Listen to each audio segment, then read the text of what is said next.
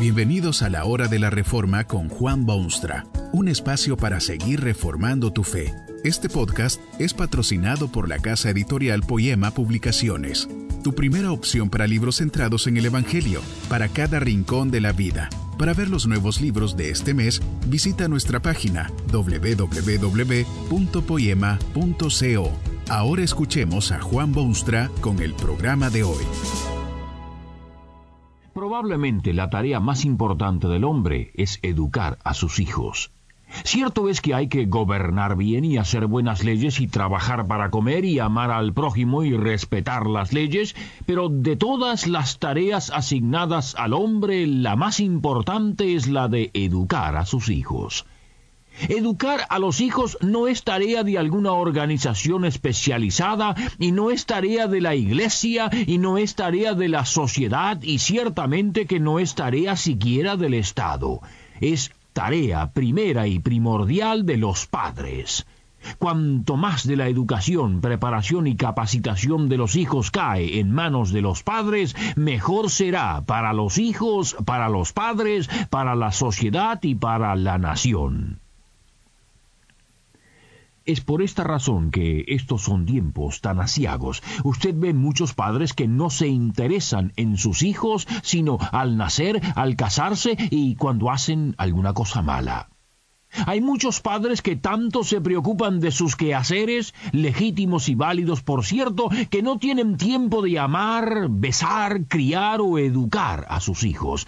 Hay muchos padres también que se preocupan de sus hijos, pero jamás han aprendido lo más esencial en cuanto a su educación se refiere. No sorprende que haya delincuencia juvenil e infantil y que las cárceles se llenen y que haya tantos problemas en el mundo. Es que hay demasiados hijos mal educados. En las páginas brillantes de la palabra de Dios se describe el caso de unos hijos que ciertamente eran de los mal educados.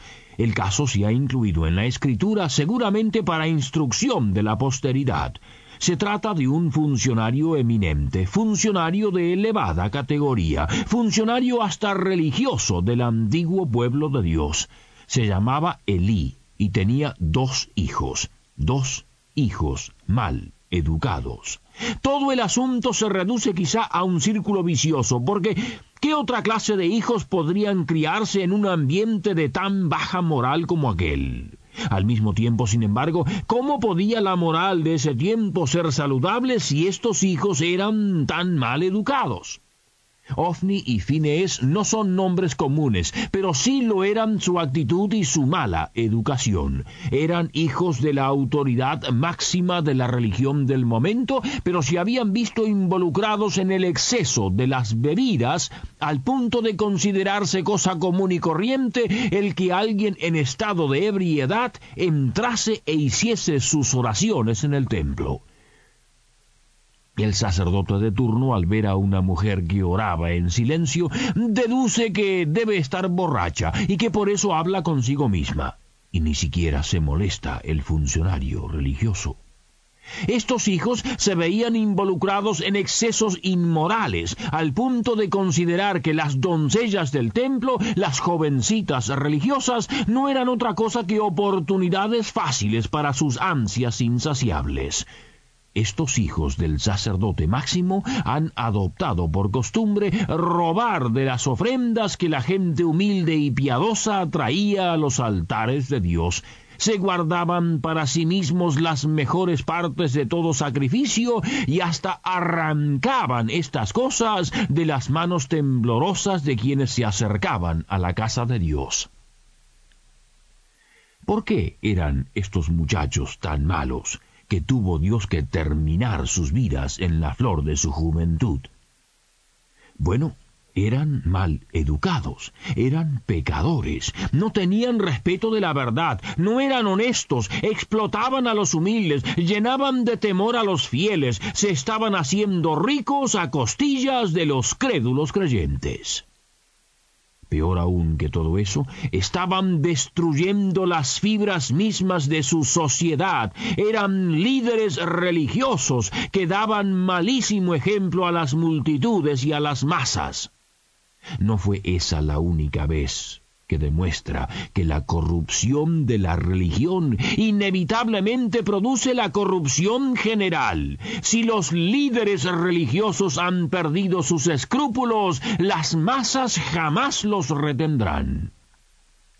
La situación espiritual de aquel pueblo era una verdadera vergüenza y era resultado directo de la mala conducta de Elí el sacerdote y de sus hijos mal educados. ¿Por qué fracasó Elí en la educación de sus hijos? ¿No es acaso cierto que, a pesar de su vejez y de los problemas que tenía, se tomó el tiempo de reprender a sus dos hijos? ¿No dice la Biblia que Elí les dijo, no es buena fama la que yo oigo? Bueno, la culpa era del padre. Pero esto no excluye la responsabilidad de los hijos. Ellos habían vivido esas vidas desordenadas y mal educadas. Ellos habían violado los deseos de Dios y los derechos de sus contemporáneos, y ellos eran eternamente responsables de sus actos insensatos. Pero la culpa primera está en aquel padre Elí. En primer lugar, advierte sí a sus hijos del mal que están haciendo, pero lo hace a muy mala hora. ¿Cómo puede creer un padre que luego de veinte o treinta años de vivir juntos podrá recién empezar a reprender a los hijos que Dios le ha dado? Si usted deja pasar los primeros doce meses sin educar a su hijo, ha perdido usted ya doce meses que jamás podrá recuperar. El hecho es que a los hijos hay que educarlos cuando son niños y no cuando ya se han ensuciado las manos con sangre y robos y deshonra. No podían surtir efecto alguno las palabras del padre luego de que sus hijos habían cometido ya mil violaciones y vergonzosa explotación. ¿Está esperando usted a ponerse viejito y decrépito para empezar a educar a esos hijos que Dios le ha dado? Jamás lo escucharán si usted no puede alcanzarlos ahora mismo. Además, las palabras de Elí fueron pronunciadas en muy mal tono. ¿No debería la dimensión del mal determinar la dimensión del castigo? ¿Cree usted francamente que unas palabras tan desganadamente habladas pueden detener una conducta tan vil? Unas pocas palabras débiles palabras, palabras sin vigor alguno. Para condenar una multitud de pecados enormes no pueden considerarse suficientes. Dios en su palabra exhorta a los suyos a cuidarse mucho de enseñar a sus hijos, de cultivar su sentido de valores, de ser obedientes, respetuosos, honestos y todas las demás virtudes. Pero no es cosa bíblica, eso de decir unas poquísimas palabras suaves, cuando justamente lo contrario ha sucedido. Las palabras de condenación de Elí con respecto a sus hijos fueron también sin consecuencia alguna. De nada sirvieron para hacer reflexionar a esos dos hijos mal educados, no detuvieron su mano de hacer el mal ni sus pies de andar en senderos de maldad. No bastan unas melas palabras de reprensión cuando están en juego las vidas mismas de los hijos. No es responsabilidad tan fácil educar a los hijos como eso de decirles dos o tres palabras más o menos dulces o limitadas cuando hacen graneles de males. Pero había un aspecto de la vida de estos hijos mal educados que era de primordial importancia. Pertenecían a las clases gobernantes o eran del nivel espiritual y religioso.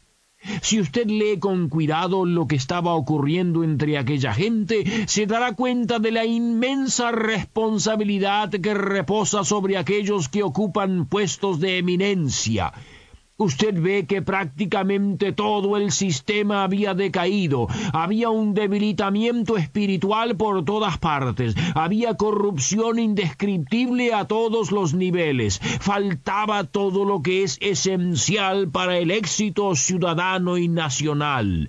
Esto se debía en gran parte al ejemplo de aquellos hijos mal educados, porque si los hijos del sacerdote, los que representan al pueblo, se comportan de tal modo, cierto es que el grueso del pueblo hará lo mismo o caerá en más hondo abismo todavía. Tal vez tiene usted algunos hijos que criar. ¿Cómo llevará a cabo tan importante tarea? Por supuesto que puede leer artículos y comprarse libros y consultar con la tía y con la abuela. Pero si de verdad quiere usted educar bien a sus hijos, tendrá que pedirle ayuda a aquel que hizo al hombre a su imagen y semejanza. Dios ha dado su palabra, repleta de principios básicos, de direcciones morales, de sabiduría sin par. O tal vez ha tenido usted hijos que, ahora se da cuenta, le han salido mal educados. Se siente apesadumbrado, siente remordimiento. Dirija sus ojos nuevamente hacia Dios. Dios es amor y perdona a quienes le imploran su perdón. Tan deseoso está de perdonarle que envió a su Hijo único al mundo para que ese perdón fuese posible. O quizá usted piensa algún día tener hijos, los espera con anhelo ferviente y quiere prepararse para educarlos como se debe. Nuevamente, la mejor fuente, la mejor escuela, el mejor ambiente para un niño es un hogar donde Dios es supremo, donde Jesucristo es el huésped invisible, donde se estudia su palabra y donde se ponen en práctica los preceptos magníficos de Dios. No hay hijos mal educados en tales hogares. Que este mensaje nos ayude en el proceso de reforma continua según la palabra de Dios. Si quieres profundizar en la exposición bíblica, puedes buscar más recursos en www.poema.co. Allí encontrarás libros que te ayuden a entender la palabra de Dios y aplicarla a tu vida. Poema, el Evangelio para cada rincón de la vida. Nos vemos en el próximo episodio de La Hora de la Reforma con Juan Bonstra.